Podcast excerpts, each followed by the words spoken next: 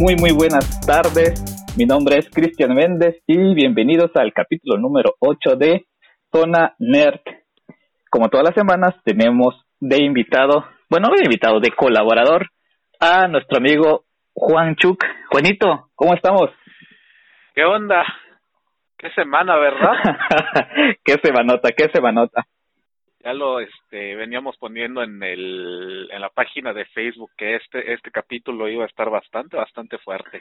Sí hombre sabes eh, no hacemos eh, stream stream así de que nos vean si no te iba a proponer que este capítulo lo grabáramos con nuestras máscaras de B de venganza para para hacer más creíble todo este asunto. Ándale. Ay Dios. que esto sea señal de lo que se viene hoy. Eh, creo que eso es muestra de que hay que tener más miedo a la desinformación que a cualquier otra cosa. Sí, definitivamente. Pero bueno, eh, ¿qué te quería comentar? Estamos tratando de organizar la información de tal manera de que eh, el tema principal de hoy eh, no nos consuma tanto tiempo porque creo que no hay que darle más tiempo del necesario, pero considero eh, importante, en primera, decir que estas son nuestras opiniones. Esto es lo que nosotros creemos con base en nuestro criterio. Eh, dos, no queremos llevar, eh, dejarnos llevar por el lado emocional, que nos salga ahí el lado conspiranoico y querramos pensar que esto es el fin del mundo ni nada como eso, sino que vamos a tratar de pegarnos a los hechos puros y duros a la información real y concisa que hay, a la que se ha podido comprobar, y también a lo que ha venido pasando en el pasado cuando todos esos movimientos sí eran reales y no había tanto, vamos a llamarlo así, tanto payasito por ahí, pues echando a perder los buenos, los buenos activistas, ¿no crees? Así es.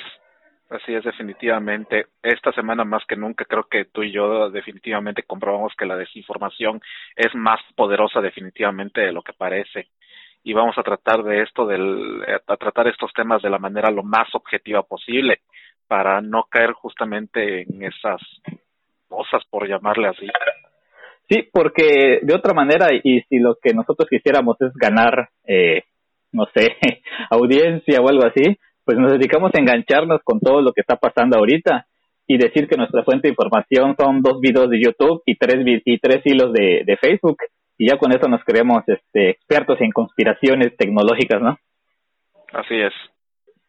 Pero bueno, vamos a empezarle y antes que todo, poquito de contexto, que es, es una palabra que le estoy agarrando cada vez un poco de más amor porque a veces qué daño hace el no tener contexto, ¿verdad? Así es. Ya de por sí en este mundo de los programadores esa palabra se utiliza mucho, pero se aplica muchísimo más en la vida real. Ok, bien. Entonces la cuestión está así. Se supone que a raíz del desafortunado incidente eh, que es el pues el asesinato de, de esta persona eh, George Floyd a manos de, un policía y todo eso, bueno, a rodilla de un policía y todo este rollo, pues creo que está debemos decir todos los conflictos que, contra, que, que trajo, perdón, que las manifestaciones, que los saqueos, que los incendios, que las agresiones, que los tweets de Trump, etcétera, etcétera. Entre todo este mar de eh, acciones que pasaron estos días, viene a salir un viejo amigo. Este viejo amigo es el, el grupo de activistas que se llama Anonymous, o se hace llamar Anonymous, pues por las cuestiones estas de que pues, se quieren mantener el, en el anonimato, ¿no? Vamos a regresarnos unos poquitos años atrás, cuando eh, realmente salieron pues los originales Anonymous. Eh, años atrás, eh, revelando información, y, y el objetivo de estos cuates era realmente hacer eh, activismo, realmente hacer que la verdad la conozcamos, pero sin, ¿cómo se llama así? Sin paranoia, sin caer en, en teorías ahí de, de conspiraciones, sino más que nada eh, informar y hacer llegar información que, entre comillas, clasificada de gobiernos a ciudadanos. Entonces, eh, pues eso pues ya quedó en el pasado. Si quieren averiguar más de Anonymous, pues ahí hagan una, les invito a que hagan una buena investigación para recordar cómo estuvo este movimiento hace ya varios años, ya tiene un buen de años. Ahora, se supone que este grupo de activistas ha vuelto y ha vuelto tirando duro sobre, primero, empezó el rollo con eh, los policías, se, dicen que tiraban la página, que pusieron una, eh, una canción, eh, eh, ¿cómo se llama?, en su página, revelaron los correos y las contraseñas de todos los policías y, y iban a empezar a soltar verdades y verdades ocultas. Ahora, a lo que quiero llegar es esto. Las conspiraciones no es más que morbo, ¿vale? Si ahorita a mí me preguntaran, ¿cuánto le crees tú a Anonymous? Yo diría, le creo, creo que un octavo de todo lo que pasó. Y toda esa información que en teoría ellos están sacando a la luz, es información que ya se ha manejado antes, es información que mucha de esa ya se desmintió. No quiere decir que todo lo que ellos publiquen sea una verdad absoluta. Y hasta eso, pónganse a pensar, ¿cómo vamos a creer que un grupo de desconocidos, que realmente ni siquiera sabemos si son ellos, eh, lo que digan va a ser una verdad absoluta. Porque entendiendo esto, el, origen de esto, Anonymous puede ser cualquier persona. Anonymous pueden ser todos y al mismo tiempo puede ser nadie. ¿Por qué? Porque están en el anonimato. Cosa muy diferente que es Wikileaks, que sabemos que estaba a la cabeza este cuate Julian Assange y que él sí reveló muchos documentos y están ahí todavía, entran a la página de Wikileaks y vean que hay muchísimos documentos que él reveló y por eso ahora sí él está siendo perseguido. Él, hasta lo último que supe que andaba ahí pidiendo alojamiento, asilo político en, en varios países de, de Sudamérica. Después de ahí creo que le expulsaron de un país por un mal comportamiento y sigue y seguirá este huyendo, ¿no? Cosa parecida a lo que pasó con con Snowden que él pues está en Rusia. Eh, entonces es no se, yo lo que lo, lo, que les puedo sugerir es que no nos enganchemos, no no puede ser una realidad, no puede ser una verdad absoluta lo que está pasando ahorita. Y sobre todo por las miles y millones de teorías que ya salieron después de este rollo. Llámese Pixagate, llámese que el de el video de Justin Bieber. Mira, la llamada de Michael Jackson. La llamada de Michael Jackson. Y, ¿sabes qué es lo que voy? que ahorita eh, hay un rango de edad muy específico que está creyendo esto así como religión, así y lo están defendiendo. Por ejemplo, lo de Michael Jackson. Y ahora aquí viene lo interesante. Cada quien cree lo que quiere creer. Y si alguien publica algo que tú crees que es verdad, automáticamente vas a decir, ah, no, lo vieron. Tenía razón lo que yo creía. Porque, ¿qué pasa con las conspiraciones?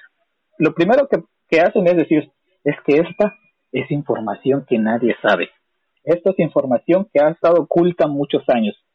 Y uno dice, ah, no, sí, sí, ya, yo tengo esa información, nadie lo sabe. Y ese pensamiento lo tienen 20 millones de, de, adolescentes, 20 millones de jóvenes, 20 millones de personas, ¿no? Decir, ah, no, al fin descubrí la, la verdad y todo el mundo tiene que saberlo. no, no sé si me estoy dando a entender con, con ese relajito. Veía, por ejemplo, también que decía, vamos a, revelar, eh, van a revelar, perdón, información del Vaticano. Y los comentarios, eso es lo que estaba esperando. Al fin se va a poder eh, sacar a la luz la verdad. Sí, sí, sí, necesitaba esa información para comprobarla.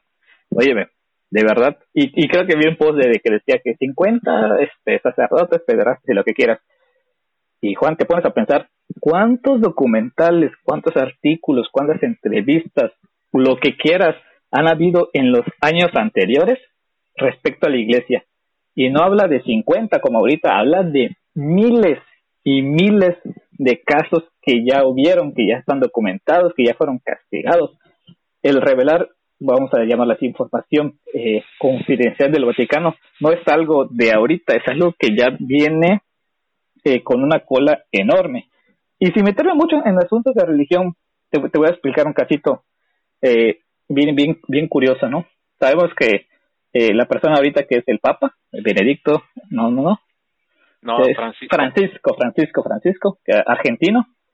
Es un, es un señor que ha venido a, pues, a darle una sacudida con los cambios de ideales a lo que es la iglesia. Entonces hay realmente una anécdota bien interesante en donde están reuniéndose ahí, vamos a llamar un grupo de padres y lo que quieras, ¿no?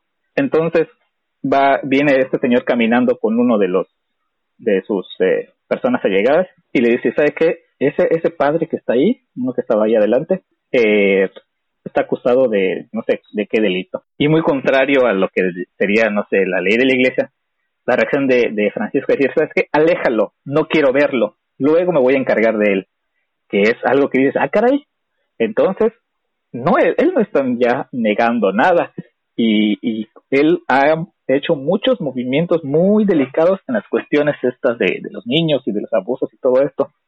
Así que, pues igual invitar a, que no se queden simplemente con la emoción del momento o la noticia del momento, es invitar a realmente ver qué ha pasado antes, cuáles han sido las verdaderas noticias. Y, y regreso un poquito a lo que cada quien eh, cree lo que quiere creer. Hace ratito, por ejemplo, veía un post que decía, el video de Justin Bieber viene a revelar todo lo que Anonymous expuso. Y, hacía cosas así, pero ridículas, Juan. No sé qué algo de que es que en el plato se ve la foto de Justin y al lado hay un dulce. Eso quiere decir que se lo comían, que él era una comida de los pederastas. O se ve la foto, el fondo, perdón, de un niño triste. Es decir, que los niños estaban drogados.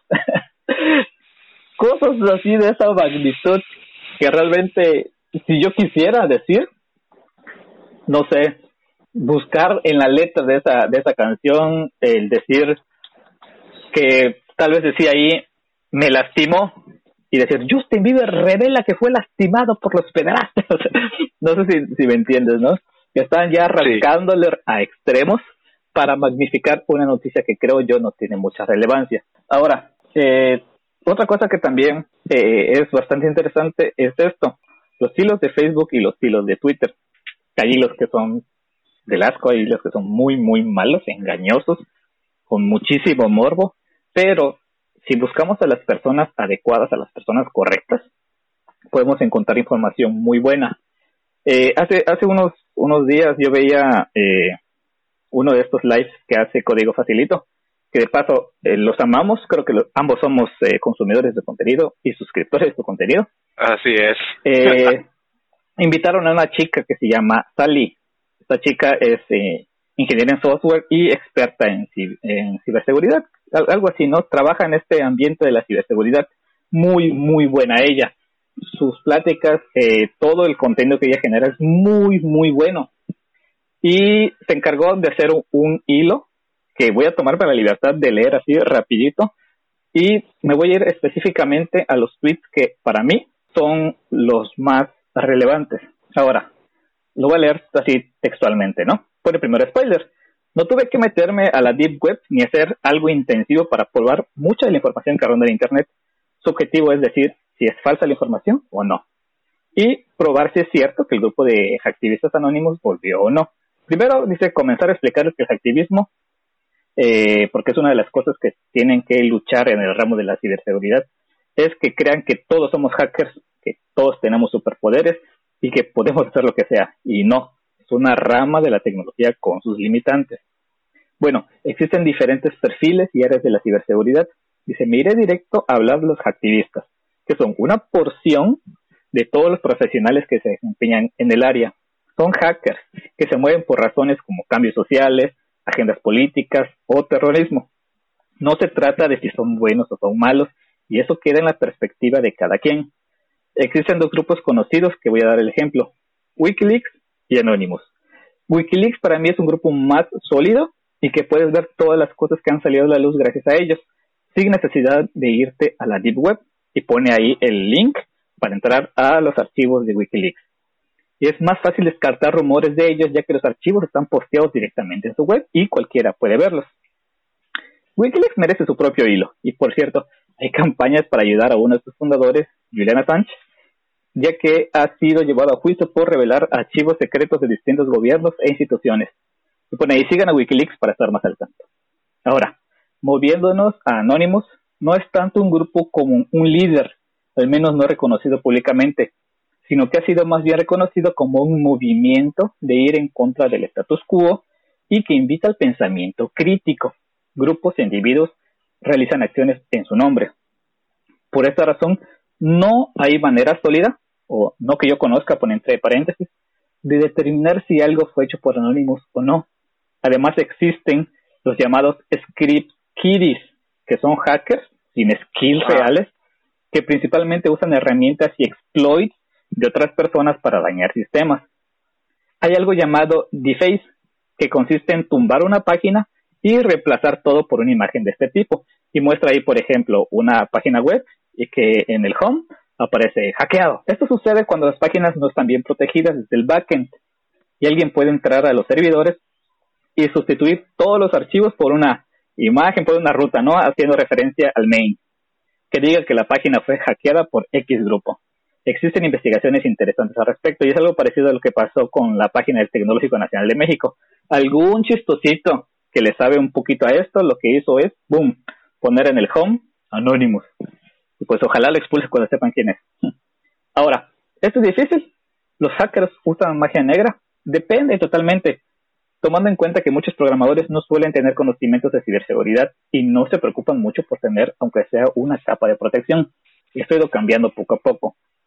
Hubo un tiempo donde Anonymous sí fue un grupo muy temido, pero su popularidad creció tanto que muchos script kiddies se pusieron las emblemáticas máscaras y comenzaron a hacer desfases de, de este movimiento para ser cool, lo cual le quita un poco de seriedad al movimiento. Así es. Por eso a veces odio yo los memes porque le quitan seriedad a lo que está pasando, ¿no?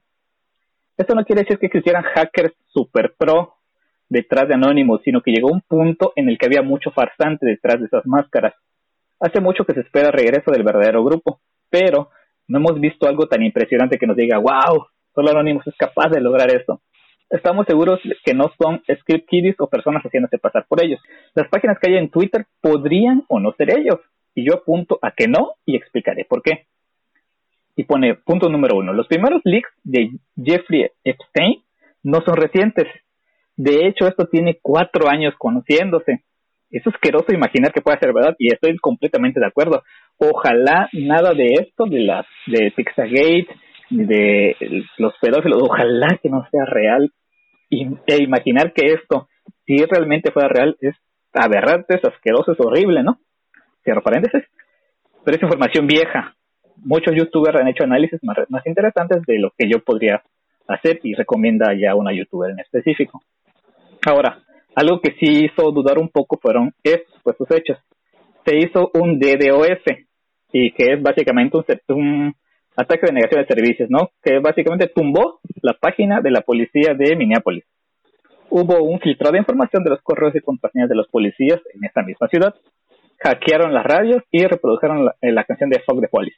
De los DDoS hubieron dos descubrimientos que ella personalmente hizo. Uno, el firewall de su web bloquea IPs mexicanas. Y pues ahí, así como que yo, yo me saqué de onda, ¿no? Bueno. Y dos, parece que sí estuvo eh, caída la página por la madrugada.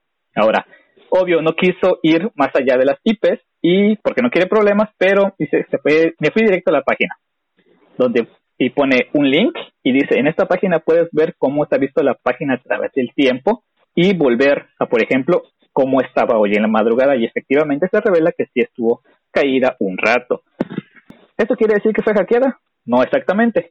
Puede que tuvo muchos requests a esa hora y se sobrecargó que alguien realizaba pruebas y se cayó. Normalmente estas páginas no están preparadas para muchos visitantes al mismo tiempo. Igual y sí, igual y no. Y eso es sencillo de explicar, Juan. Si dices, yo voy a hackear, no sé, la página de Juan y el tweet se hace viral y lo ven millones de personas, cuando esos millones de personas quieren entrar a la página van a saturar la página y se va a caer, así de sencillo, sin hacer ningún tipo de hackeo.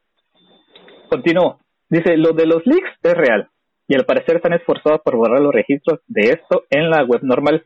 Si buscas directamente cualquier cosa al respecto, no te va a salir más que noticias normales y tienes que usar Google Docs o imágenes de Google donde hay capturas de Twitter. Como buscar en la web original eh, cómo, cómo se posteó. Entonces, estaba en la mañana, pero ya se borró y pone también el link. Así que tomé el primer correo que aparecía en las imágenes y lo busqué entre comillas y pone ahí, investiga más de Google Docs para que sepas cómo hacer estas búsquedas avanzadas. Deja buenos hacks la, chica esta, aparte de eso. Solo dos páginas tienen eh, esta info en la Clear Web, que es la web que todos conocemos. Ahora, ¿eso quiere decir que hackearon la base de datos de la policía? No exactamente, ahora explico por qué. Todas son contraseñas fáciles de obtener mediante, ah, mediante ataques de fuerza bruta, usando diccionarios y otros leaks, e incluso si usaron, por ejemplo, su cuenta de policía para registrarse en LinkedIn, Facebook o cualquier página que ha tenido filtraciones de ahí, pudo salir la info. Si les da miedo que sus datos hayan sido filtrados en alguna de estas redes sociales, apps, en lo que sea, vayan a y pone otro link y rectifíquenlo. Y ella pone ahí un ejemplito de uno de los correos de los policías que aparecen en el link y pone, hey, la importancia de renovar sus contraseñas. ¿Qué quiere decir esto?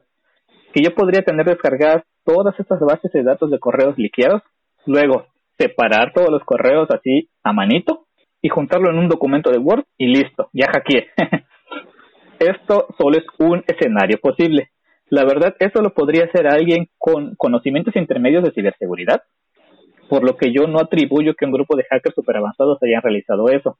Sin embargo, es la única parte que puedo dejar a su juicio de creerlo o no. En cuanto a la intervención de radios para poner esa canción, no encontré una prueba verídica, solo supuestos audios.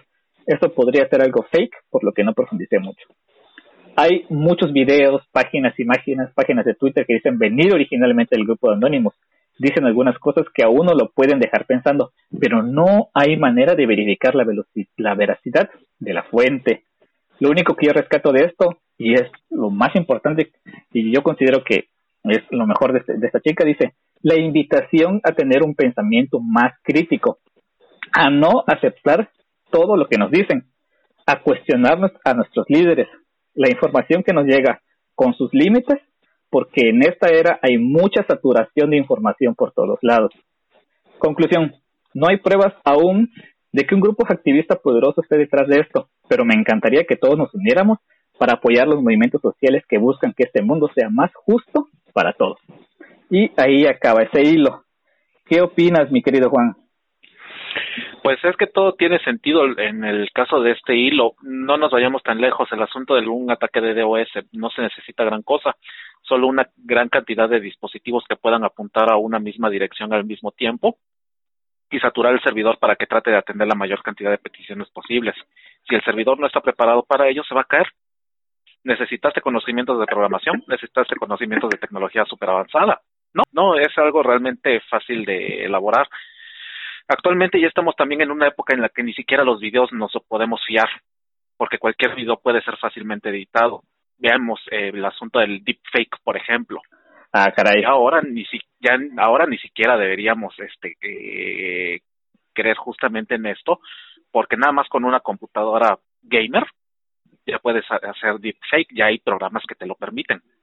Así como está diciendo esa chica, hay que eh, eh, hay que expandir nuestras este, nuestras posibilidades. No hay que quedarnos nunca con la primer cosa que veamos y tomarla como verdadera.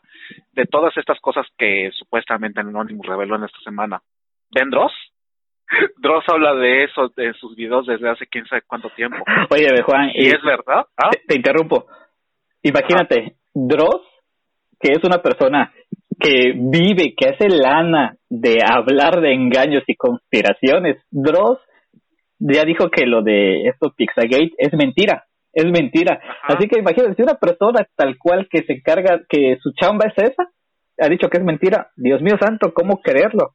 Continúa, continúa. Exactamente, de hecho eso era lo que iba y él desde hace muchos años que empezó con esa mecánica de sus de su canal nada de lo que digo acá es real, a menos de que en el video al principio yo diga que sí es real. Y la mayoría de sus videos empieza de forma normal. Son unos muy contados en los que él dice esto que estoy diciendo sí es en serio. Ni lo del Pizzagate, ni lo de este... Hay, hay muchas cosas realmente en ese canal, definitivamente.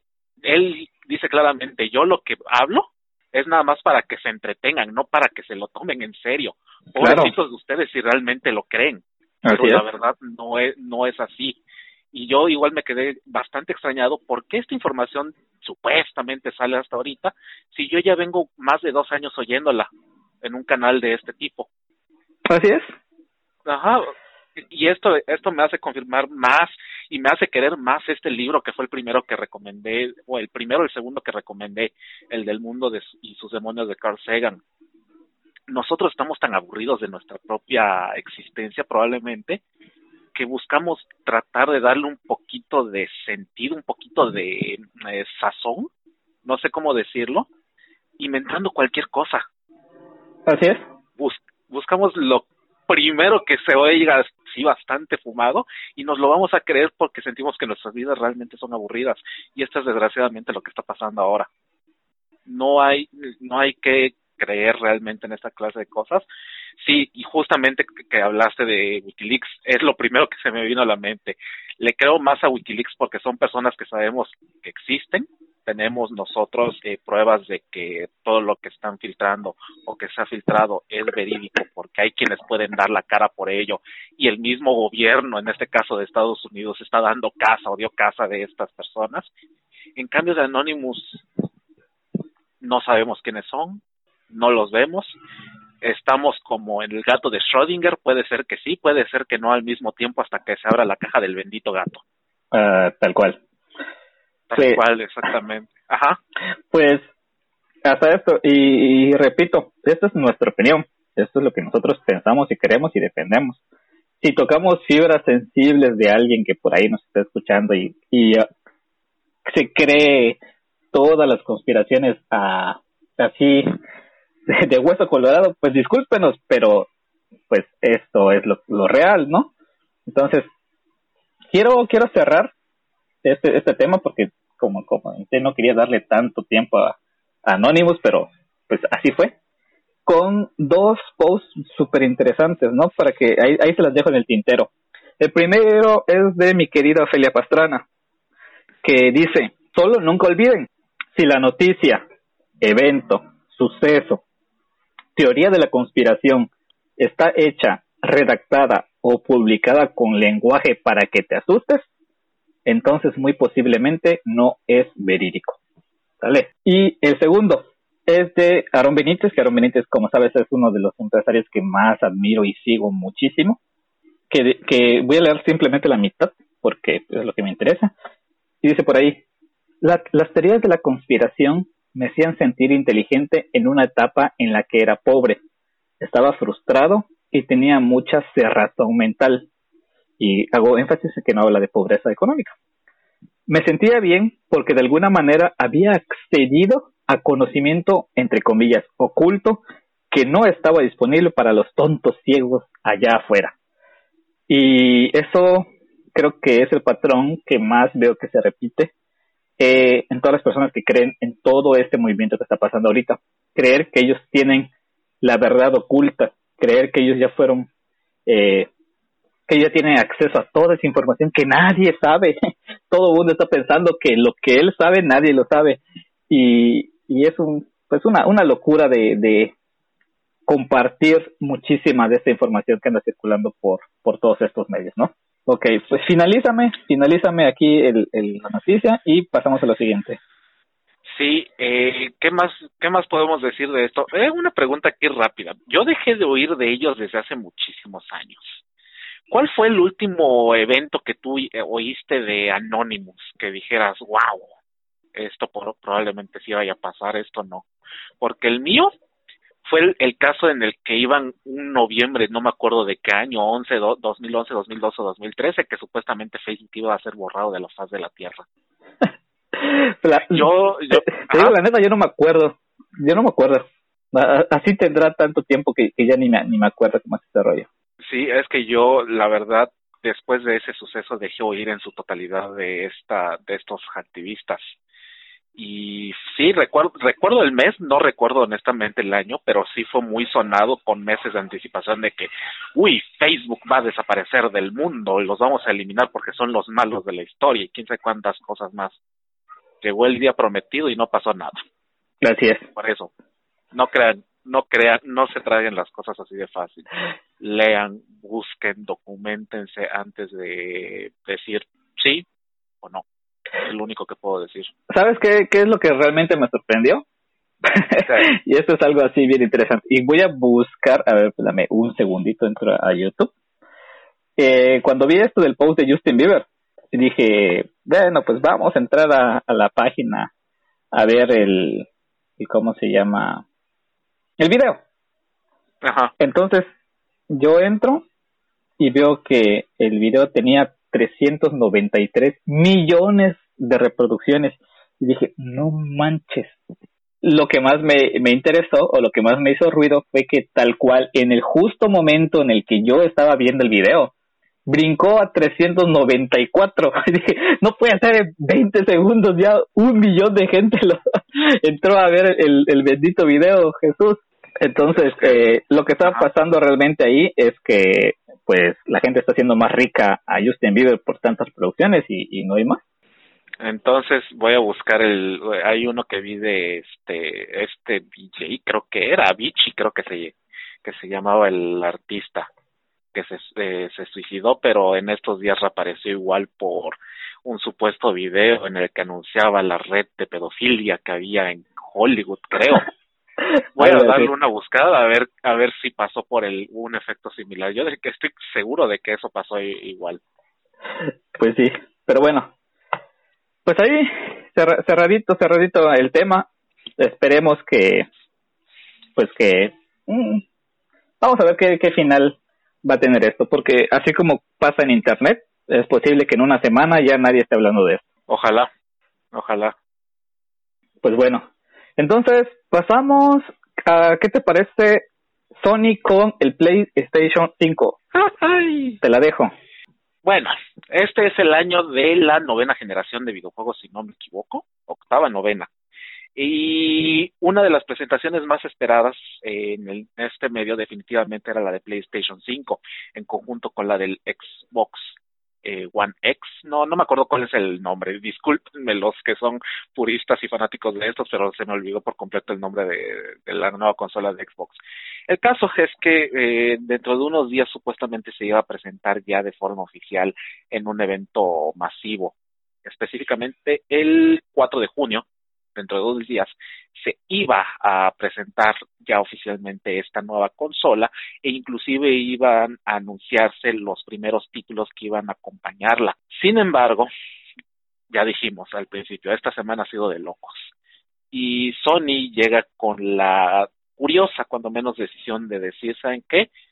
Necesitamos posponer este evento porque no se nos hace que sea el momento correcto para celebrar esta clase de cosas. Así fueron de tajantes en este aspecto. Se espera que en las próximas semanas eh, vuelvan a anunciar una nueva fecha de lanzamiento, pero no hay algo confirmado de forma oficial. De hecho, todo parece indicar que justamente de lo que acabamos de hablar de este, la muerte de esta persona, George George Floyd fue la que provocó, la que detonó este esta decisión dentro de, Sony de no presentar esta consola justamente en estos instantes. Claro, de por sí ya la tenían difícil con el asunto del COVID-19 que no permitió a muchos, a casi todas las empresas de tecnología hacer sus anuncios como se debe y luego llega esto y la gente no está precisamente y creo que sí tienen razón en ese punto no están no estamos en el momento correcto para andar viendo este tipo de cosas deberíamos estarnos preocupando por otras eh, más importantes y bueno ese es al menos el punto de vista de de Sony. Claro. Se supone que el evento iba a estar programado poco más de una hora de duración que les repito, además de la consola, venían los primeros títulos exclusivos de la, de la plataforma. Pero, por mientras, para aquellos que ya esperaban ver el, el producto final, pues vamos a tener que esperar un rato más. ¿Qué tal? Pues es que tal vez Sony lo maneja de, bueno, lo que yo pienso, ¿no? De decir, no, pues por todas esas cuestiones no consideramos oportuno esto. Pero la realidad que yo siento es que Sony dijo, ah, caray, con todo este relajito nadie nos va a pelar, así que mejor los cancelamos porque no vamos a hacer ruido. puede ser igual. Además, vamos, la empresa se encuentra dentro de una dentro de un país con una cultura muy particular, sobre todo para este tipo de eh, exactamente, ya que allá, allá que allá estas situaciones no se ven todos los días. La cultura japonesa es muy muy delicada con esta clase de de temáticas y sí, definitivamente desde un punto de vista de marketing, definitivamente no creo que muchos les debieran haber hecho caso a esto. Supongo yo que igual por eso la del Xbox, que repito, no me acuerdo del nombre, eh, pudo haber pasado exactamente por lo mismo y la tengan que retrasar más o menos a, a esas fechas. Pero ya veremos. Mm, tampoco creo que dentro de no, no creo que tarden tanto en revelar justamente esta consola. Ya, ya las filtraciones están más que claras de qué es lo que va a hacer, cómo va a ser, etcétera, etcétera. etcétera. Exactamente, ya, ya la conocen, no vas a estar esperando pues que, que la lancen, ¿no? Ajá, hay cualquier, cualquier fecha ya realmente en este año de locos, creo que queda bien. Pues sí. Eso lo digo desde mi punto de vista al menos. y esta noticia está bastante light comparado a lo que hemos estado hablando. Pues sí. ¿Cuántas, ¿Cuántos eventos ya no, no se han cancelado por, por todas esas cuestiones de, de salud en el mundo, no? Queda una nada más que yo recuerde. ¿Cuál? El, este, el IFA de Berlín. Ah, ya. Esa es la última que recuerdo yo que podría este pasar porque no se ha dicho si se cancela o no. ¿Es eso o todavía no me he informado bien? Así que voy a buscar este más tarde eso a ver qué qué rollo. Pues en teoría sigue en pie, ¿no? Del 3 al 5 de septiembre. Faltan algunos mesecitos más por ahí, pero pues a ver qué pasa. Bien, Juan, pues ahí la cuestión con Sony. Ya vamos a, a ponerle un poquito de, de noticias más, más tranquilas, ¿no? ¿Qué te parece con el asunto de SpaceX? Uf, SpaceX fue todo un suceso realmente lo que pasó el sábado, ¿lo viste? Obviamente, obviamente justo a tiempo. ¿Qué estaba haciendo yo en ese? ¿Qué estaba haciendo? Creo que terminé de lavar ese día. No recuerdo. Solamente sé que le encendí a este, a la tele para ver la transmisión en vivo a través de YouTube. Tres minutos faltaban. Ya, caray. Pues mira. tres minutos llegué. Yo, eh, pues estuve casi una hora ahí viendo el, el live. bueno, te platico más o menos la experiencia que yo tuve, ¿no? Por ejemplo, yo sigo mucho a Javier Santalaya, que es un físico, youtuber. Ahora, este cuate lo que hizo fue en Twitch. Ahí hizo una transmisión, compartió el live de YouTube de, de SpaceX y tuvo de invitados a varios científicos, a creo que un astronauta mexicano, o sea, para darle como pues un preámbulo a todo lo que fue el lanzamiento, ¿no? Hablaron de temas súper interesantes, hablaron de Marte, hablaron de la escena espacial internacional, de astronautas, de mucha física, y pues por eso lo, disfruté bastante, ¿no? Pues hice casi una hora porque igual y no me conecté a la hora que empezó, pero me, me gustó mucho, y ya pues después de que el miércoles, que era originalmente que estaba programado el, el despegue, pues las condiciones del clima no eran las adecuadas y pues por la seguridad de los astronautas, pues se pospuso para el sábado y ya fue todo un éxito, ¿no? Creo que más de uno eh, nos emocionamos al ver esto y sobre todo porque te, te he de presumir y tú, tú no me vas a dejar mentir que he estado muy al tanto de los lanzamientos anteriores a este. Siempre me ha gustado verlos, ¿no? Desde el que lanzaron el, Tesla, cuando hicieron las pruebas con los cohetes reutilizables, también los he visto. Entonces sí, sí he seguido bastante de cerca la, eh, los lives de, de SpaceX en ya dos, tres años antes. Sí, de hecho yo el, el día de miércoles, que incluso aquí en nuestra ciudad el clima no estaba para nada agradable en ese aspecto, eh, yo ese día eh, recibí la visita aquí en la casa de, mi hermano y mi cuñada y nos distrajimos. Ya nos pusimos a comer y fue que se me acordó, ching, la transmisión del, este, del cohete. Pero luego empiezo a ver las noticias y veo que se canceló. Me tranquilicé, dije voy a tener otra oportunidad, pero esta vez que no se me vaya a ir.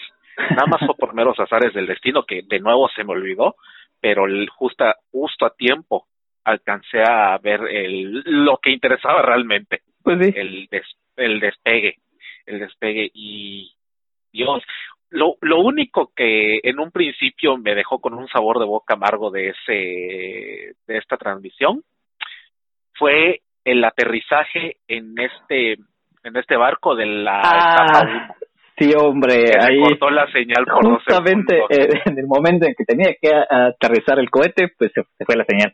Quiero creer yo, quiero creer yo que por la mis, el mismo tipo de aterrizaje que tuvo y lo tan cercano que se veía la cámara, tuvieron que cortar la transmisión unos segundos.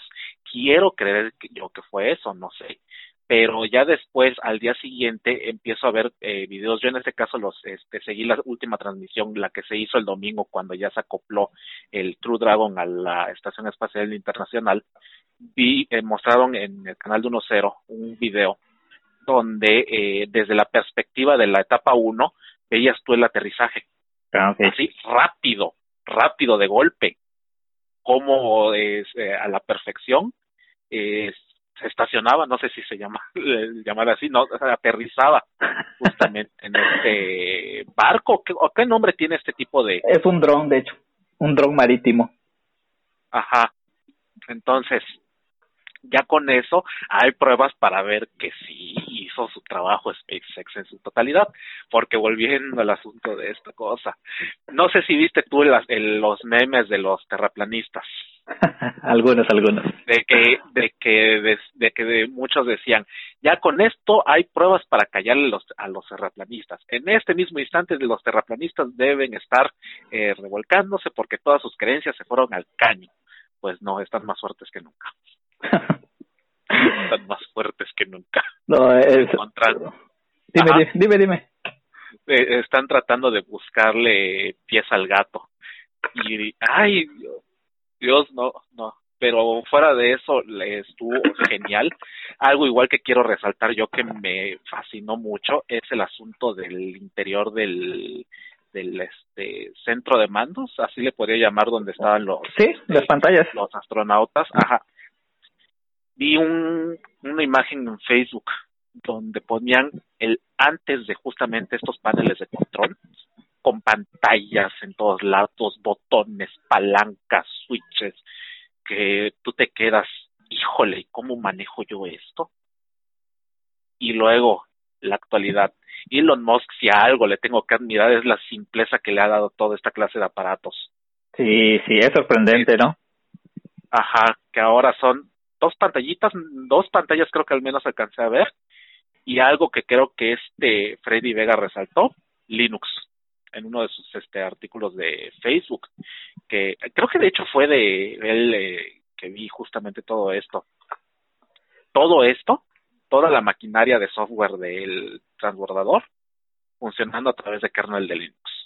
Pues es que bien bonito. Es que sí, imagínate que le haya puesto una versión de Windows y a medio despegue pegue el pantallazo azul. sí, definitivamente. No había de otra manera.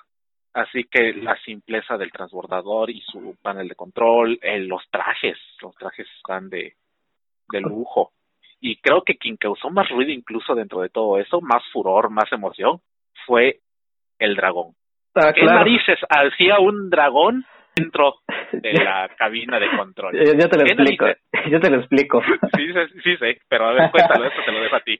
Pues básicamente, pues el dragón eh, tenía una función súper avanzada, es tecnología del siglo XXIII. Realmente dicen por ahí que Elon Musk dedicó casi cuatro días pensando en cómo simplificar la enorme tarea del dragón es por eso que incluso el dragón era más importante que los propios astronautas que estaban dentro de la nave. O sea, la chamba del dragón estaba pesadísima, ¿no? quitándome de esa broma, no, simplemente era para saber en qué punto eh, ya no había gravedad. Sale, obviamente, le quitas el cinturón porque tenía su cinturoncito el, el dragón y pues lo lanzó, por llamarlo de alguna manera, el astronauta y pues empezó a flotar, eh, pues ya, ya no había gravedad. Esa era su chamba del dragón. Así es. De hecho, ese dragón es el juguete de una de sus de las hijas, ¿no? si no me equivoco. ¿Cómo se llama? Tú tiene un nombre este raro. Sí, ah, me, acuerdo. marciano, pero sí, básicamente era eso. Papá y mi dragón y en el espacio, hija. Sí, así es. Ese día, de hecho, que, que supe esto, empecé a leer por qué dices había un dragón allá, justamente porque estaba leyendo un artículo de eso. Y me puse a ver esto es esto es una super tradición dentro de la NASA. Cada eh, cada vuelo tripulado tiene al menos un juguete que justamente como dijiste sirve para esto para comprobar en qué punto se ha perdido en absoluto la, gravedad. la gravedad. Así es. Y algo que decían justamente esto de los terraplanistas, volviendo desgraciadamente a ellos. No, es que ese dragón es para que SpaceX, eh, eh, ah, venda, venda los dragones y se haga más dinero con cosas estúpidas. Obviamente se va a hacer marketing de este dragón. De hecho, yo quiero el dragón. Yo quiero ese dragón. Está bien cookie. ¿Sí? ¿No lo han visto? Es un dragón que está este... Tornasol. Ajá, de, lentejuelas. Ajá. Lentejuelas. Está cubierto de pura lentejuela está bien chulo el dragón, ¿quién no lo quiere? Exactamente. Es un bonito recuerdo, de hecho, si entran a la página de SpaceX, que yo estoy sorprendido, es tan bonita la página, eh, y tantos productos que tiene, yo todavía estoy esperando a que salga el dragón, que no me acuerdo cómo se llama el, el, muñeco, porque el peluche tiene un, tiene un nombre. Como diría Franco Escamilla, Ramón el dragón. ¿Cómo se llama? Juan, ríete de mi chiste. lo, esperé 47 minutos para lanzar el chiste y no te reíste. Lo siento, soy malo con los chistes. Doug Horley se llama el astronauta. Perfecto. Doug Horley. Su hija es la que fue la que eh, puso al peluche ahí y de hecho es un, un este un tripulante oficial por parte de la NASA realmente sí está sí fue certificado para poder eh, estar dentro del transbordador de lo contrario ni siquiera lo hubieran metido. Sí, es, un tripulante más es un tripulante más es un chiste pero es un muy buen chiste. Pues así así así el asunto con SpaceX. Querías comentar algo más perdón. Ay ay ya lo encontré. 25 dólares Perfecto. 5 dólares. Si quieren al este al juguete, no recuerdo cómo se llama el nombre, pero Trevor, ya recordé Trevor. El dragón se llama Trevor. Si quieren a Trevor el dragón, cuando esté disponible en SpaceX, debe estar en al menos 25 dólares. Claro, tienen que poner su envío pero sí, 10 de 10 para el, el dragón. El dragón fue definitivamente la estrella. Ah, sí, cierto, que llegaron al día siguiente. Al día siguiente fue que se acoplaron ya. Sí, de hecho, fueron 19 horas de viaje y pues ya se acoplaron la cápsula a la estación. Comentan los astronautas ahí en un artículo que leía que pues ellos ya habían ido al espacio y ya tenían experiencia. Y sintieron que en el caso el acoplamiento fue muy, muy, muy suave prácticamente no lo sintieron. Y a diferencia de otros viajes que habían hecho, pues también la parte que ellos consideraban más tranquila, que es la segunda etapa del, viaje, fue la que sintieron un poquito más dura, o sea, cambios normales cuando hay un cambio de tecnología tan radical en cuestión de naves. Sí, este, de hecho, este que, este particular Horley, eh, es prácticamente una familia de astronautas porque se, supe leyendo de su historia que su esposa también fue astronauta. En este momento él, es al que le tocó, ya 53 años tiene, así que sí está bastante experimentado en este asunto. Así que no me sorprende realmente el asunto de este de que esté muy haya sido muy suave entre comillas el viaje se nota tan solo ver el diseño y todo lo que tiene que ver con la maquinaria de la de la nave era lo menos que se podía esperar. Ese era el momento igual que quería ver en el que justamente ya estaban entrando y los estaban esperando los demás integrantes de la estación. Sí, el abrazo de manos, el saludo, no hay COVID, estamos aquí seguros del mundo. Ay, qué cosas, qué entrenamiento tienen que tener estos cuates para poder hacer todo eso. Sí. Parece fácil, pero estoy seguro que no lo es. Tal cual. Eh, Juan, te dejé un link, velo, está al final de la sección de noticias, porque es una noticia que me acabo de acordar y quiero eh, que la discutamos. eh, es la de Microsoft. Chécalo, si ya tienes el link abierto para que lo Ay, Dios. ¿Sale? Así que sí era real. Ajá. Bien. Mientras, dale a otra. Vale. Entonces, eh, lo que lo, lo que sigue es hace unos capítulos anteriores hablábamos de la cuestión de los e-games. Eh, ahora, pues se ha puesto entre comillas de moda forzada que los eh, los juegos de fútbol, todas las ligas del mundo, pues han sido canceladas y nos vemos obligados a consumir ese contenido a través de las plataformas de videojuegos. Ya ocurrió un incidente, recordemos eh, el piloto de NASCAR que perdió patrocinadores por burlarse de una competencia virtual en la que estaba participando y ahora eh, otro piloto que se llama Daniel Apt que eh, pues también fue despedido de su escudería por una conducta eh, similar. ¿Sale? Entonces, eh, realmente, solamente recordar que los e-games es una industria multimillonaria, genera muchísima lana. Y por eso mismo, estas empresas le dan la seriedad que debe de tener. Ahora, ¿qué fue lo que hizo este cuate? Bueno, en lugar de correr él mismo, en una competencia virtual llamada Race at Home Challenge.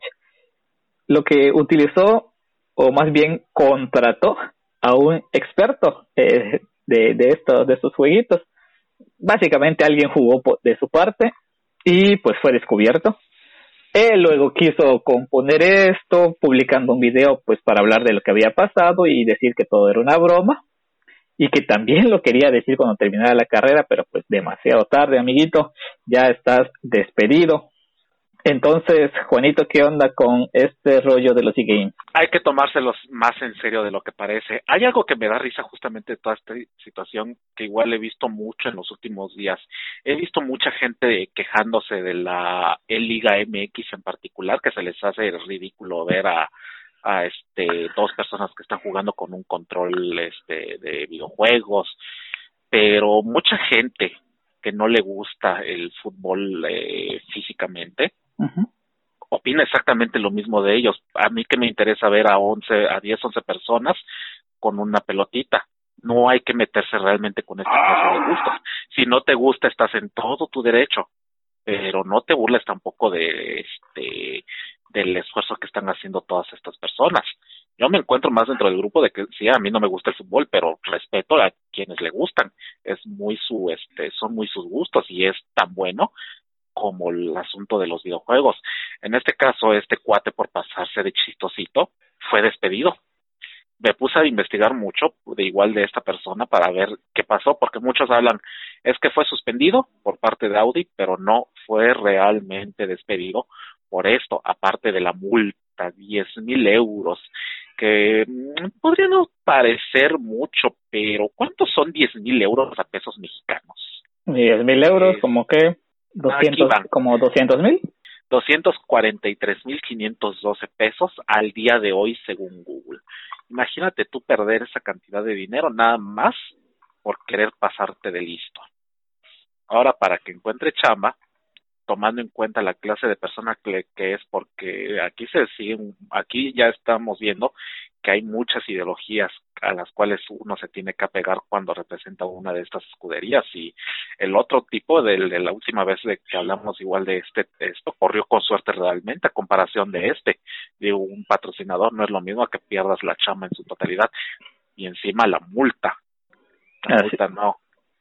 Y esto también, algo que investigué de esta noticia, es que en la competencia hubo otro corredor de, este, de la misma fórmula que se dio cuenta de que este cuate no estaba en la pantalla.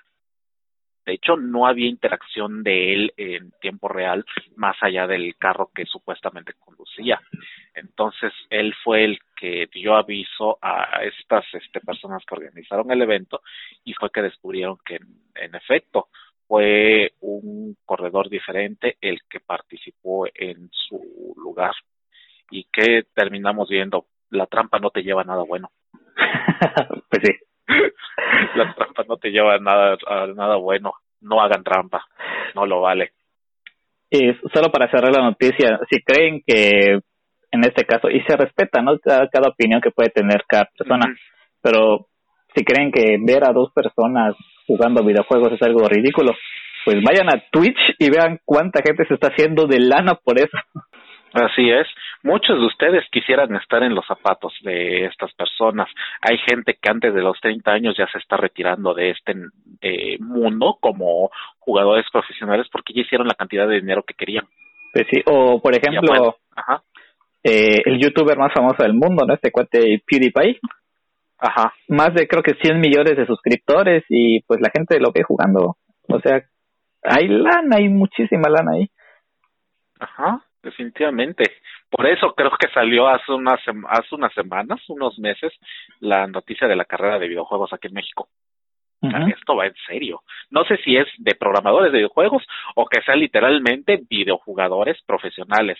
Sea cual sea, que esto demuestre que esta industria es extremadamente poderosa no subestimen a los videojuegos por nada del mundo y tampoco se sorprendan el día que vean esto como una competición por parte de los Juegos Olímpicos.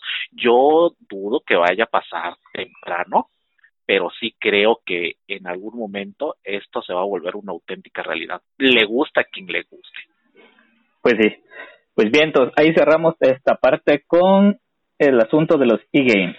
Bien, Juan, eh, hay una noticia bien interesante, ¿no? Ayer me, estaba consumiendo un videíto hablando de futurismo y creo que voy a generar muchas ideas para el siguiente podcast, hablando sobre ideas sobre traducción con deepface, cosas bien, bien, bien fumadas, pero que si las pones a analizar a detalle es muy probable que ya no se esté alcanzando. Bueno, dejando de un lado eso, la noticia del día es la de Microsoft que dice que Microsoft va o ya despidió a decenas de periodistas y los está reemplazando con robots.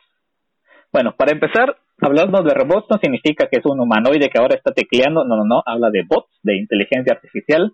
Y se dice que fueron alrededor de 50 los periodistas que generaban y elegían el contenido para sitios como MSN y que ya fueron eh, despedidos.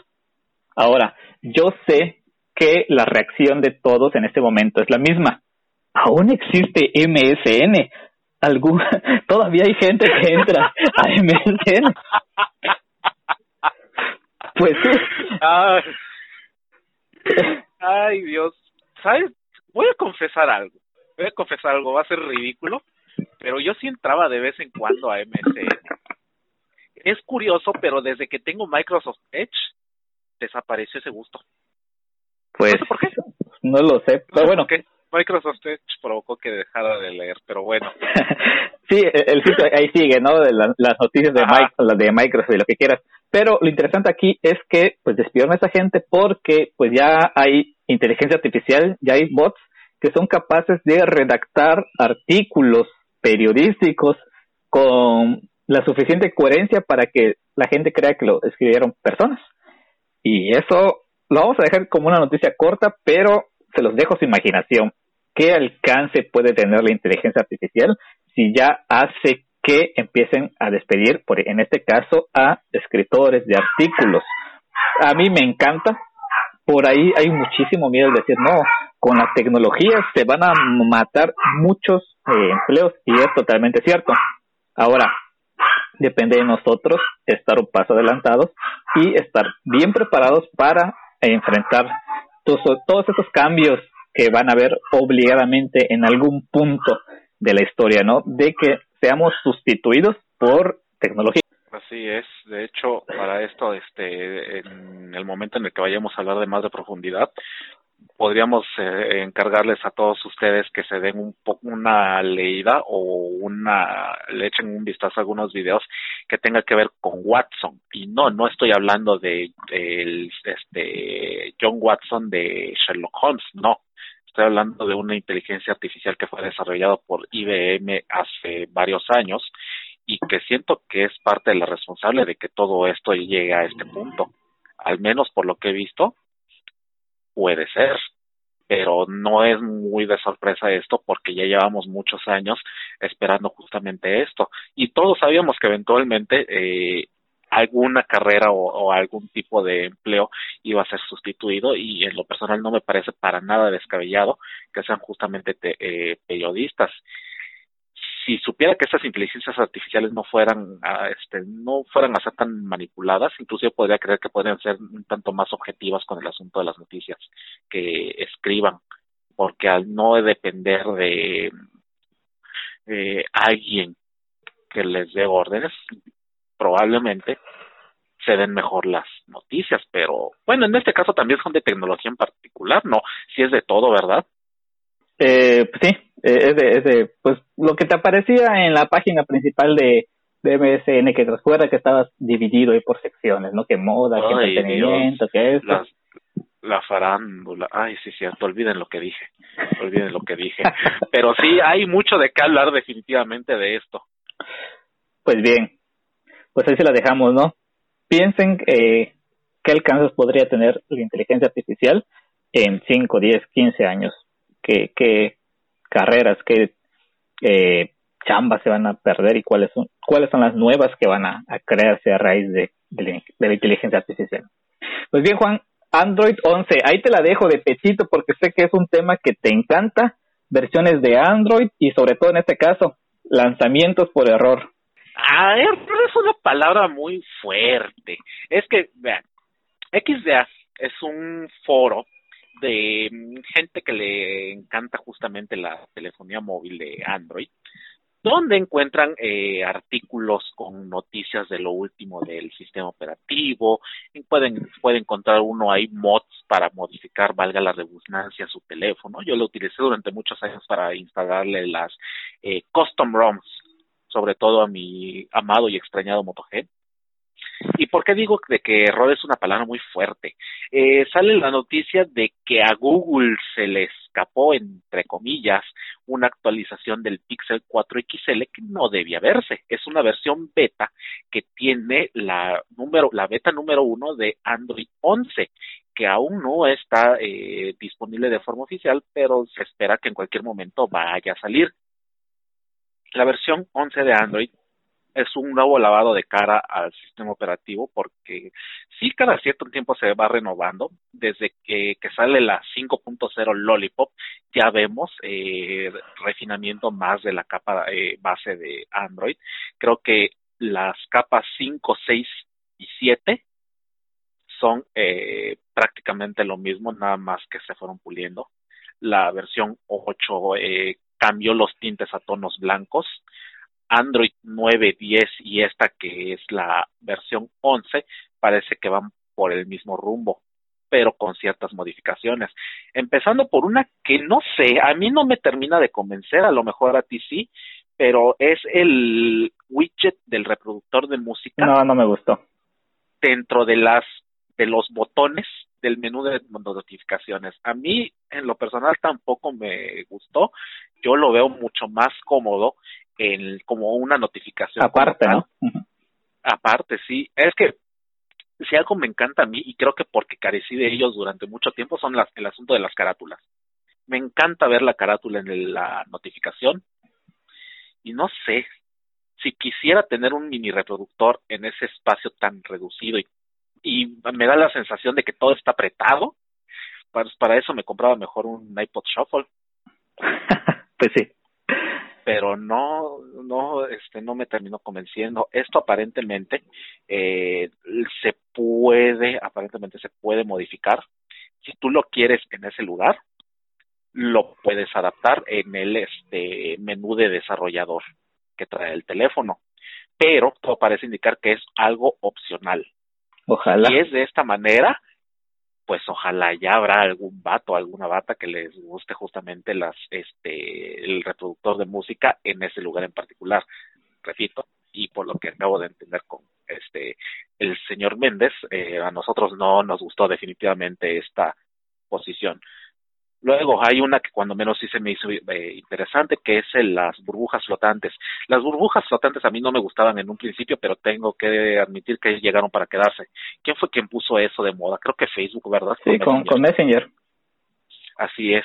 Así que todo parece indicar que ahora las notificaciones, igual que podrían modificarse de, ese, de esa forma a través del este, menú de desarrollador, consiste básicamente, te llega un mensajito de WhatsApp, ok, no lo vas a ver precisamente en la barra de notificaciones, también te va a aparecer una burbujita flotante que puedes abrir en cualquier punto de la pantalla y ves ahí todo lo que te llegó.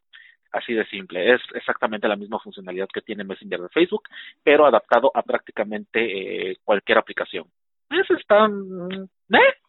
está bien, está bien. No voy a decir ni sí ni no. Esta sí hay que darle el beneficio de la duda, hay que probarla. Está bien puede parecer, eh, como dirían los españoles, que este, qué curioso que veo puro canal español para esta clase de, de cosas, pero puede parecer, puede parecer una chorrada, pero habrá alguien que le guste. Así que hasta no ver, no, no decir más de este asunto. Esta sí se agradece definitivamente hay muchas personas que tienen como ese tic de que, ay, es Android puro, ¿por qué no lo puedo personalizar? ¿Por qué mis iconos son tan planos, son tan básicos? Pues ahora eh, Android 11 parece que va a incluir una especie de temitas para los iconos. ¿A qué me refiero?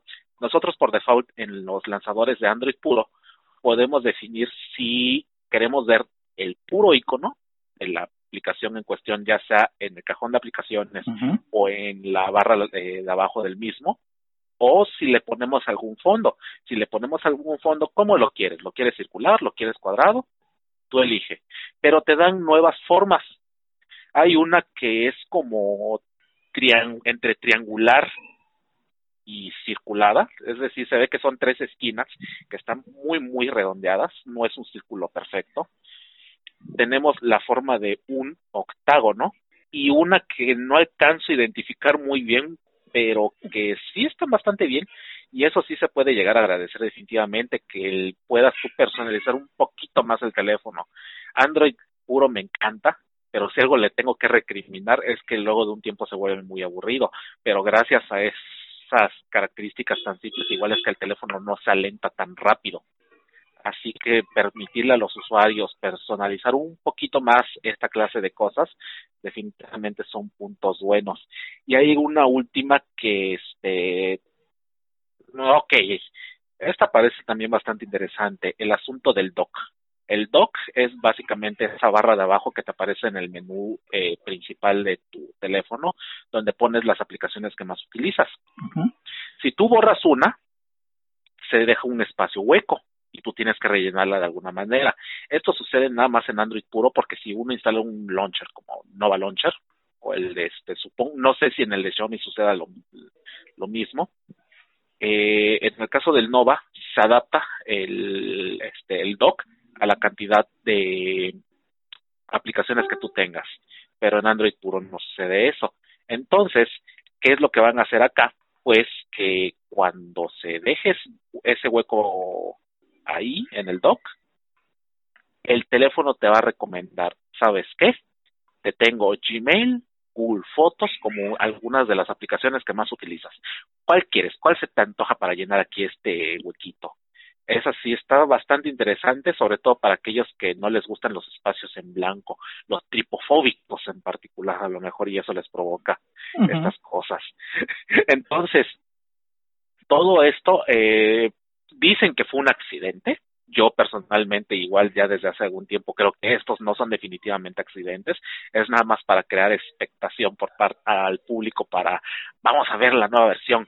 Claro, esto tampoco es para todo el mundo. O no, a todo el mundo le interesa Android porque hay mucha gente que prefiere iOS. Pero eh, es una buena estrategia definitivamente de decir, se filtró las filtraciones. Yo ya desde hace mucho tiempo vengo creyendo que no son filtraciones. No son filtraciones este accidentales son filtraciones de a propósito. O cómo la ves sí es que pues es parte de, hacer marketing no así que pues ahí ahí la dejamos con con Android. A mí sí me gustó lo de los iconitos fíjate pero creo que voy a seguir prefiriendo los los circulares Sí, definitivamente. Definitivamente. Por eso te digo, se agradece que pongan esta clase de cosas. A mí no me interesa, pero habrá alguien que alguien que sí, más sobre todo que ahora Android puro está tratando de imponerse un poquito más. Y sí, estas estas nuevas formas, sobre todo con las tarjetas, con las este, esquinas redondeadas y ese diseño de, en particular de que toman desde Android 10, ya vino para quedarse, ya no hay marcha atrás.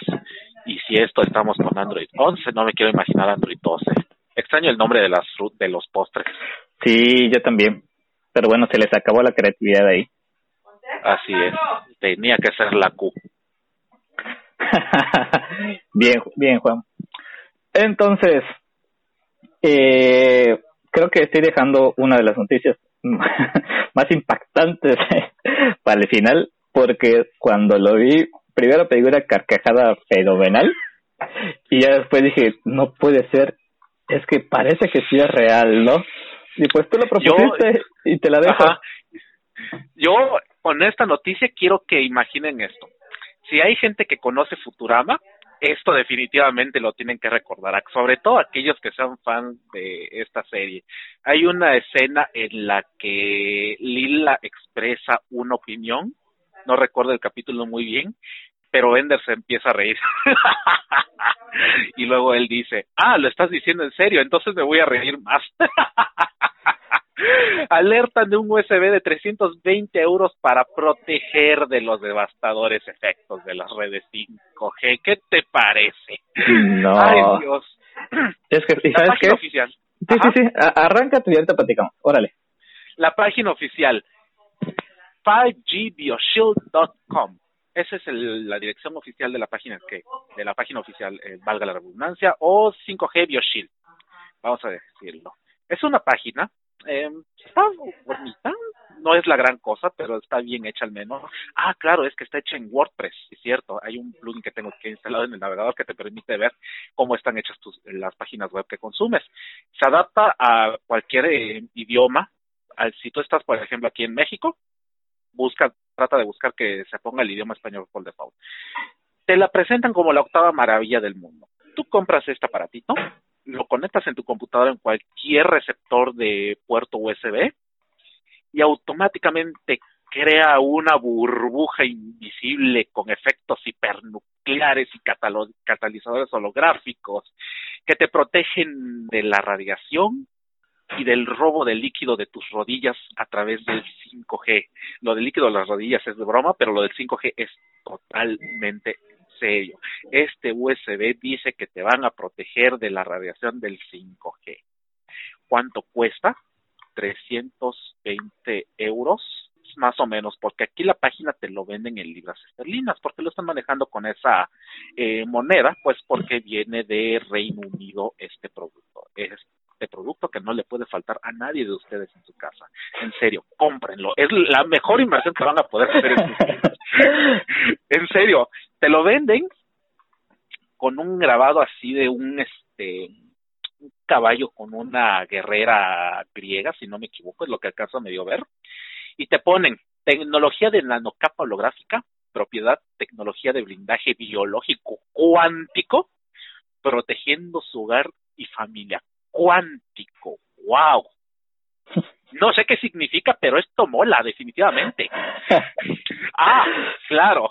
Si no quieres, si no quieres nada más estar protegido tú, si no quieres que también tu mamá, tu papá, tu hermano, el perro, la novia, la amante, no sé, estén protegidos, tenemos esta oferta para ti. Tres USB 5G BioShield por 795 libras esterlinas. Con posibilidad de personalizarlo en los colores que tú quieras. yo, yo no puedo parar de reír con esto, es, es, en serio. Esta es la mayor estafa que he visto en el año. Y es que, ¿sabes, sabes eh, qué es que lo que, que impresiona más? Que al final de la paginita, pues dice, te presenta el equipo, dice doctor, doctora, no sé qué, y tal persona, profesor, dice profesora de investigación, farmacéutico, o sea, te lo, va a haber gente que sí se va a creer este rollo y lo va a comprar y aparte que está carísimo. No, no, no, es una estafa, es una mentira de, lo más absurdo. Invoco al meme de Philip J. Fry. Shut up and take my money. doctora Ilija Laksevic Res Profe. No sé qué significa eso, pero yo empecé a sospechar de esto en el momento en el que me dicen que es doctora y, y veo una foto de nombre, claro. tantos años. Ajá, y el otro Jax Bauer, no sé, aquí como que gato encerrado.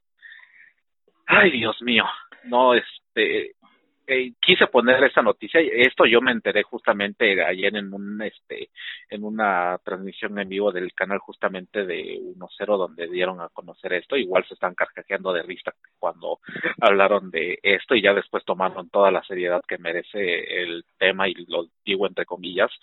Estas cosas no puedo creer bueno ya no debe me debe sorprender pero es increíble que en pleno 2020 salgan con estas cosas encima hay gente que se lo cree. No, no hay, no hay manera de decir esta clase de fraudes. ¿Cómo es que a alguien se le ocurre lucrar con algo con lo que no se debería, con un tema que ya de por sí es demasiado controversial y no debería ser así? El 5G es algo que eh, vino para facilitarnos todavía más la existencia. ¿Y qué es lo que está pasando? No, es cierto eso. Y de hecho, mira, si, si analizamos la página y vemos, bueno, tiene un nombre de una mujer y te presenta la foto de un hombre o que se quejen las personas estas que aparecen en, en la página como supuestos científicos y todo, pues es que hasta para agarrar una foto eh, podemos utilizar, en este caso, no sé si conoces una página que se llama Esta persona no existe, que es una página donde te genera la foto de una persona literalmente que no existe con inteligencia artificial. Está increíble, la actualiza y te muestra otra foto de otra persona que no existe, pero que inteligencia artificial la creó. Es impresionante. Así que podemos estar actualizando todo el día y estar viendo y fotos y fotos y fotos de gente que no existe y que pues una inteligencia artificial la creó a base de patrones de personas. Definitivamente Ay, Dios mío.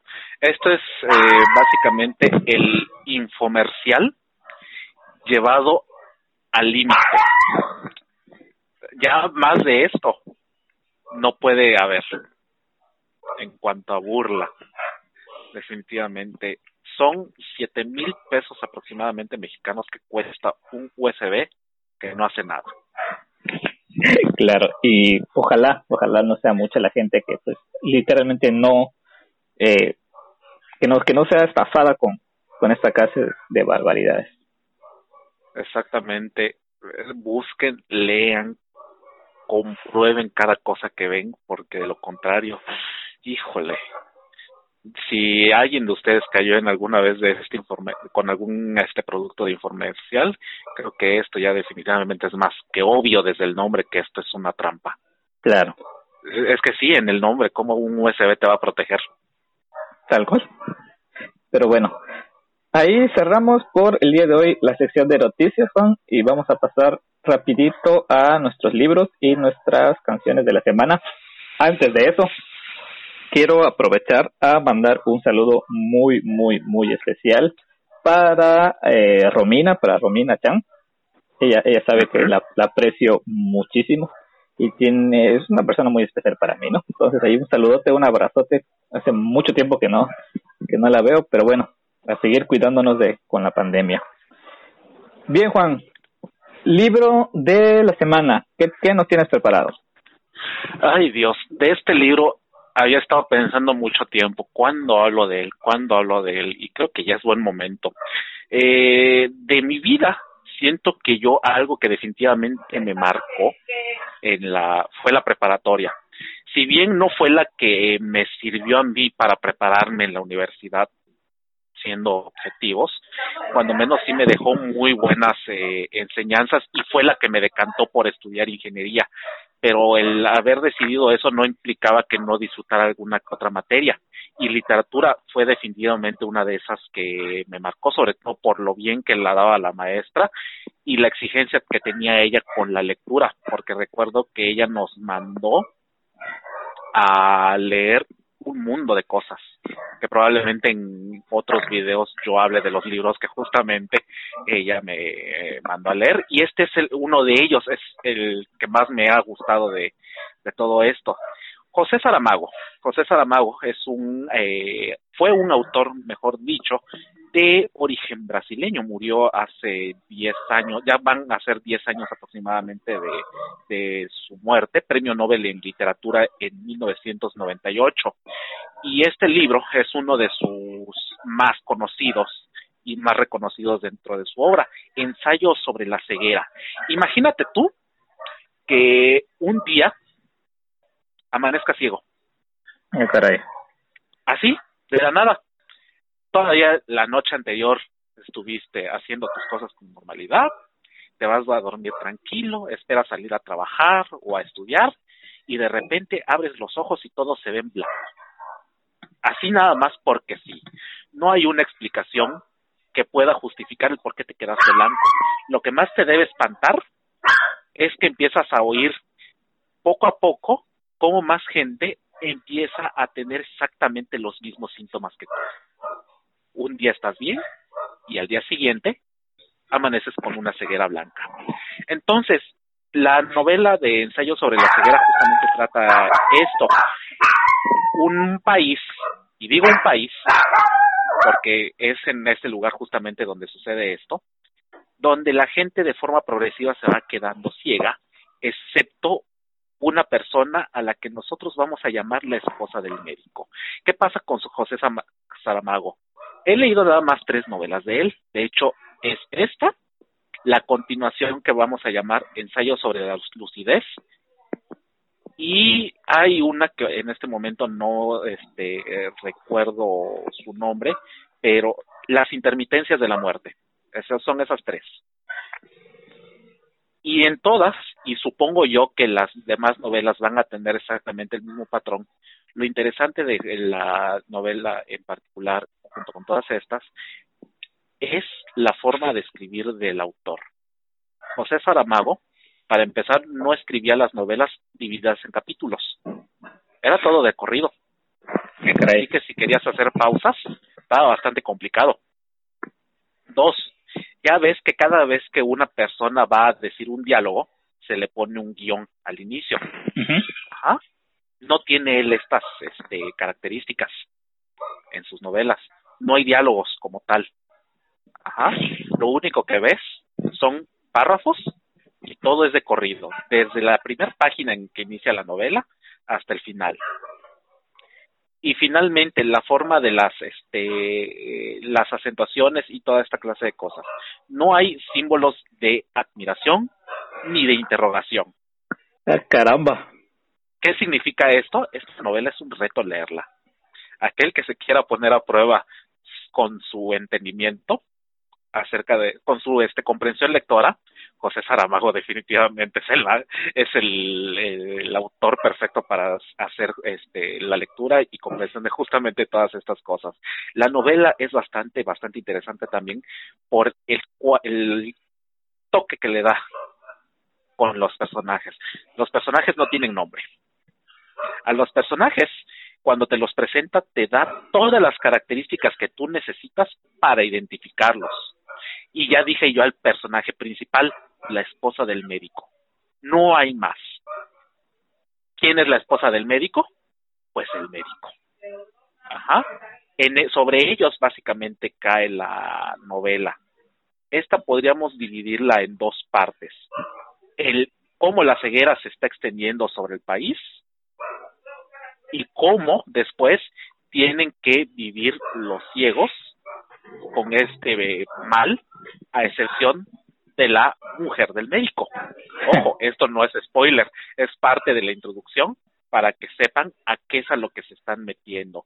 Esta novela fue escrita en 1995 y les digo, esta definitivamente sí me puso a prueba en su momento porque era algo que no estaba yo acostumbrado a leer por lo mismo de que le hacía falta todos estos elementos que caracterizan, caracterizan a una eh, redacción. Entonces, leerla fue eh, bastante costoso en un principio, pero una vez que ya le agarras al estilo de él, de Saramago, las otras novelas se te van a hacer fáciles.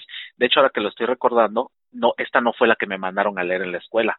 La que me mandaron a leer y que voy a hablar más adelante de ella es la de las intermitencias de la muerte. Esta fue por voluntad y esta es, según aquí un PDF que tengo, 244 páginas, pero que tan buena estaba la novela que me la eché en un día. Caramba. Sí, está, está bastante, bastante potente definitivamente. Esta recomendación no va para todos por el hecho de que sí tiene un cierto, tienes que tener una cierta maña para leerlo. Por lo mismo que estoy diciendo. Si te desespera el hecho de que no le ves fin, mejor lee un poquito más de otras cosas y cuando te sientas preparado, dale la oportunidad al autor. Y no, no es que haya cometido faltas eh, de algún tipo. Esto ya llegó al punto en que es el toque característico del autor y sí es yo conocí a Saramago justamente por esta maestra que si algún compañero de la prepa me está oyendo no me vaya a linchar porque se me olvidó el nombre de la pobre profe pero así son las cosas y ensayo sobre la ceguera definitivamente es la recomendación de la semana por parte mía José Saramago perfecto se escucha pesadísima ¿eh? así que a ver cuándo venimos a, a leerla así es pues bien, mi recomendación de la semana es básicamente de un libro que no he leído. eh, le, te comentaba Juan hace rato, yo estaba platicando eh, contigo que estaba viendo un live que hizo Patricia Armendari con este cuate eh, Elías Ayub. Entonces, pues me encantó, tarda como 40 minutos, pero es garantía de de temas buenísimos, ¿no? En, una parte del live le, pregunta a Arturo, pues, ¿qué está haciendo? Y dice, no, pues escribí un libro en 15 días. Y, pues, ¿cómo? ¿Qué onda? Pues sí. Entonces el libro se llama Crisis, que es básicamente cómo enfrentar todas estas, pues, malos momentos que está viviendo el país y el mundo entero para poder solventar, aprovechar oportunidades, para poder rescatar si es que tienes un pequeño negocio, un gran negocio o lo que quieras, un trabajo que hayas perdido. Entonces, te habla, pues, básicamente de consejos eh, financieros hacia pequeños eh, y medianos empresarios. Y es todo lo que puedo decir. No, no lo he leído, lo compré hace rato, está baratísimo, está en digital en cualquier plataforma que quieran ustedes adquirirlo, está baratísimo, cuesta 49 pesos.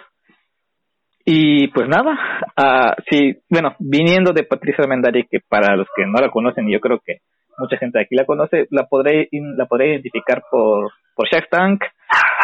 Ahí está siempre, eh, pues, tratando de cachar emprendedores para meterle inyección de capital, ¿no? Entonces, esa es mi recomendación de la semana, Crisis de Patricia Armendáriz. Excelente, ya lo agregué acá a la lista para comprarlo más al rato, porque sí se oye bastante eh, interesante y está barato además. Así es. Y pues nada, Juan, creo que por el día de hoy vamos a cortarlo aquí. Llevamos hora y media de programa. Entonces, ¿con qué quieres cerrar?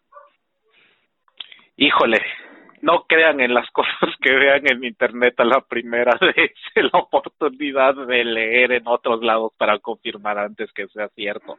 Además, el hecho de que la humanidad entera crea en algo no significa que sea verdad. Así es. Y no, y no nos vayamos a, este, tan lejos. Las mismas, alguna que otra película nos lo ha enseñado. Si han visto alguna vez Hombres de Negro, es parte de lo primero que enseña acá a J antes de que éste ingrese a la, este, a la organización. La humanidad cree muchas cosas, pero no sabe realmente eh, lo que pasa. Y aquí no lo quiero ver del lado conspiranoico, aquí es justamente este asunto, que algo lo digan todos no significa que sea verdad. Lean, lean, por favor. Pues sí, eh, yo quiero cerrar con una pequeña reflexión, ¿no? Ayer escuchaba eh, también a Ofelia Pastrana decir algo que a mí me sacudió bastante. Decía que platicando con, una persona le dijo, si tú le rascas ahí profundamente a cualquier problema aquí en el país, y no solo en el país, en muchos países, si tú le rascas ahí profundamente, te vas a encontrar que todo tiene origen en la educación. La raíz de todo o la mayoría de los problemas grandes que nos enfrentamos en la actualidad tienen raíz en la falta de una buena educación. Y no solo hablo de una educación académica, hablo de pues todo lo que conlleva, ¿no? Desde obviamente formarte como un profesional, formarte como persona, tener eh, valores, o sea, muchísimas, muchísimas cosas que no solo tienen que ver con ir a la escuela a buscar una calificación, un papel, sino el hecho de ser una, una, una persona integral, de ser una persona de bien, de tratar de aprovechar oportunidades, de tratar de hacer buenas cosas, de tratar de ser innovador, eh, de alguien que proponga siempre soluciones y no se quede solamente en quejarse y ya, no, sino que proponer soluciones, buscarle por dónde enfrentar a una situación y buscar cómo solucionarlo, ¿no? Eh, ahí, así quiero terminar el programa de hoy. Vamos a seguir educándonos lo más que podamos. Y listo, Juanito. Así es. Pues, ¿qué más podemos decir? Sería todo de nuestra parte. Todito, todito. Pues gracias, Juan. Gracias por una semana más. Búsquenos en Facebook, ahí como Zona Nerd Podcast. Compartan nuestro contenido. Les agradecemos mucho eh, que cada día somos más personas que estamos en esta bonita comunidad. Y nada, a seguir chambeándole. Nos vemos, Juan. Nos vemos.